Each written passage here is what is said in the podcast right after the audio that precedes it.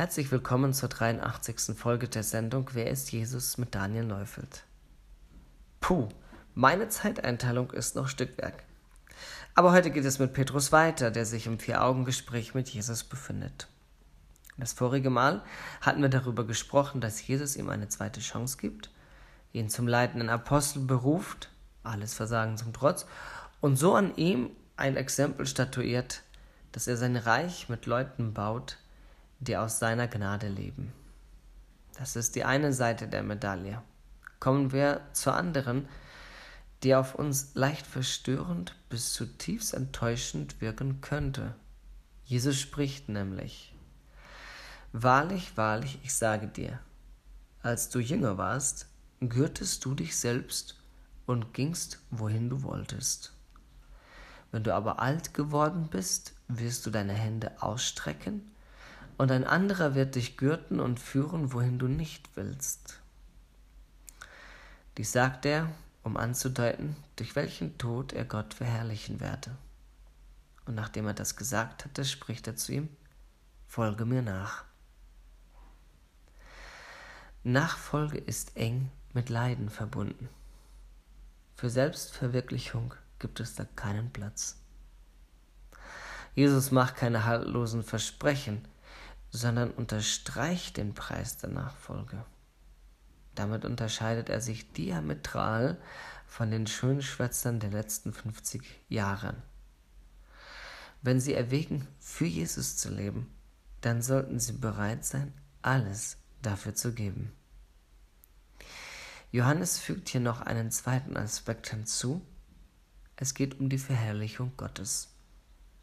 Gott ist unsichtbar und für die Welt, die ihn nicht kennt, zu weit entfernt, als dass sie ihn erkennen könnten. Doch da sind die Nachfolger Jesu, die einen direkten Draht zum Allmächtigen haben und die für ihn bereit sind, alles zu erdulden. An ihnen und durch sie wird er verherrlicht. Auch wenn das befremdlich klingt, so ist es doch wahr. Gerade das Martyrium treuer Christen hat die Gesellschaft um sie herum so von der Existenz Gottes überzeugt wie nichts anderes. Aus diesem Grund wurde auch dieser Satz geprägt, das Blut der Märtyrer ist der Same der Kirche. Dies sind nicht nur historische Tatsachen, nein, man kann sie heute in Afrika und Asien zuhauf beobachten. Petrus aber wandte sich um und sah den Jünger folgen, den Jesus liebte, der ihn auch beim Abendmahl an seiner Brust gelehnt und gefragt hatte, Herr, wer ist's, der dich verrät? Als Petrus diesen sah, spricht er zu Jesus, Herr, was ist aber mit diesem? Jesus spricht zu ihm, wenn ich will, dass er bleibe, bis ich komme, was geht es dich an? Folge du mir nach. Die Reaktion von Petrus ist total nachvollziehbar. Es gibt Christen, die Unfassbares erleiden müssen, und es gibt solche, die ihres Glaubens wegen nie Verfolgung auf sich zu nehmen brauchen. Wie soll man das sehen? Als erstes muss gesagt werden, dass jeder Christ, der seinen Glauben lebt, in Schwierigkeiten kommt. Paulus stellt fest, und alle, die gottesfürchtig leben wollen in Christus Jesus, werden Verfolgung leiden. 2. Timotheus Kapitel 3, Vers 12. Zweitens weisen zahlreiche Stellen darauf hin, dass Gott die Leiden ganz besonders belohnt. Im Lichte der Ewigkeit betrachtet darf man sagen, dass es gerade die Menschen sind, die von Gott ausgezeichnet werden, die bereitwillig die Leiden auf sich nehmen. Hat Gott denn Freude daran, dass seine Kinder auf dieser Welt leiden? Nein. Darum ordnete Paulus an, so ermahne ich nun, dass man vor allen Dingen Bitten, Gebete, Fürbitten und Danksagungen darbringe für alle Menschen, für Könige und alle, die in hoher Stellung sind, damit wir ein ruhiges und stilles Leben führen können in aller Gottesfurcht und Ehrbarkeit denn dies ist gut und angenehm vor Gott, unserem Retter, welcher will, dass alle Menschen gerettet werden und zur Erkenntnis der Wahrheit kommen. 1. Timotheus Kapitel 2, die Verse 1 bis 4. Erst recht ist es ihm ein Dorn im Auge, wenn Christen ihre Verfolgung be bewusst heraufbeschwören.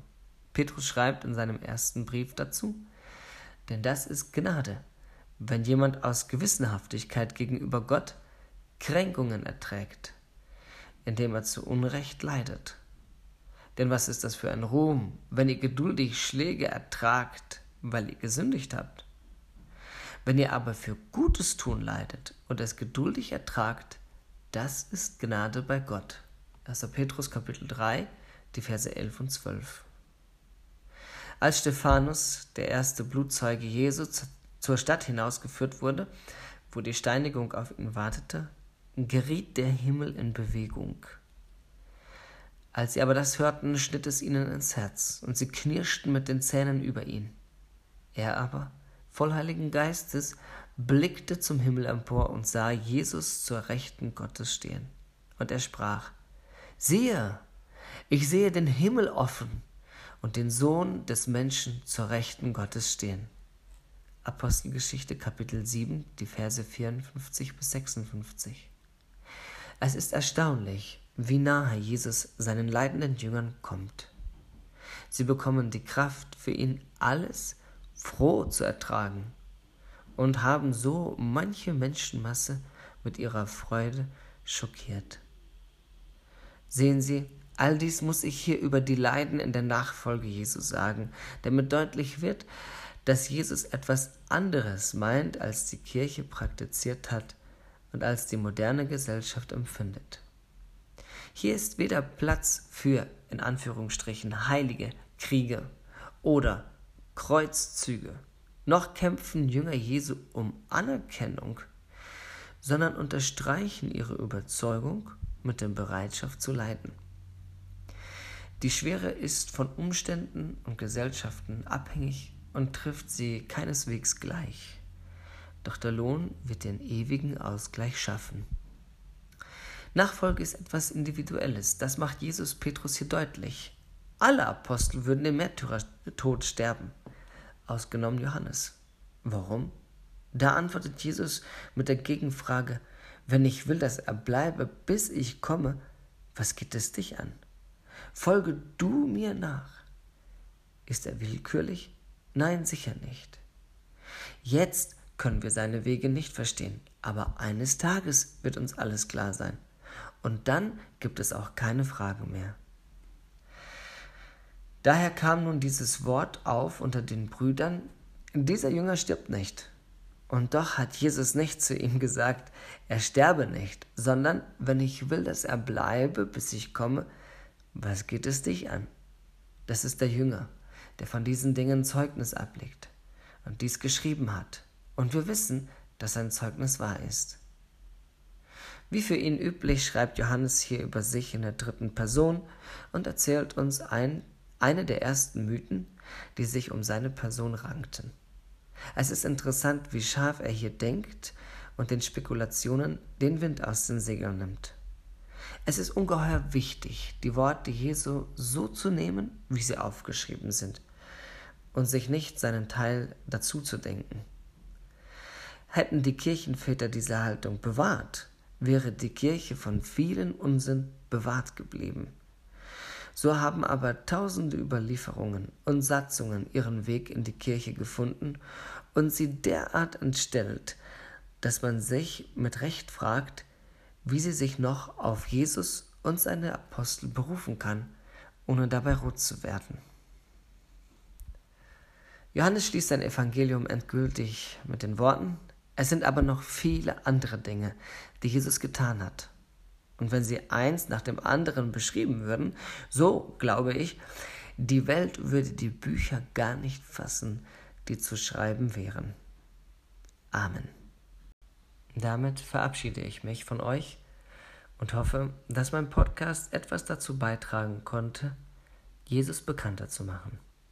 Sollten Fragen geblieben sein, möchten Sie ein Feedback geben, so schreiben Sie mir gerne per E-Mail an d.neufeld89 at gmail.com. Ich wünsche Ihnen Gottes Segen dass sie Jesus begegnen und wir uns spätestens im Himmel sehen. Bis dann.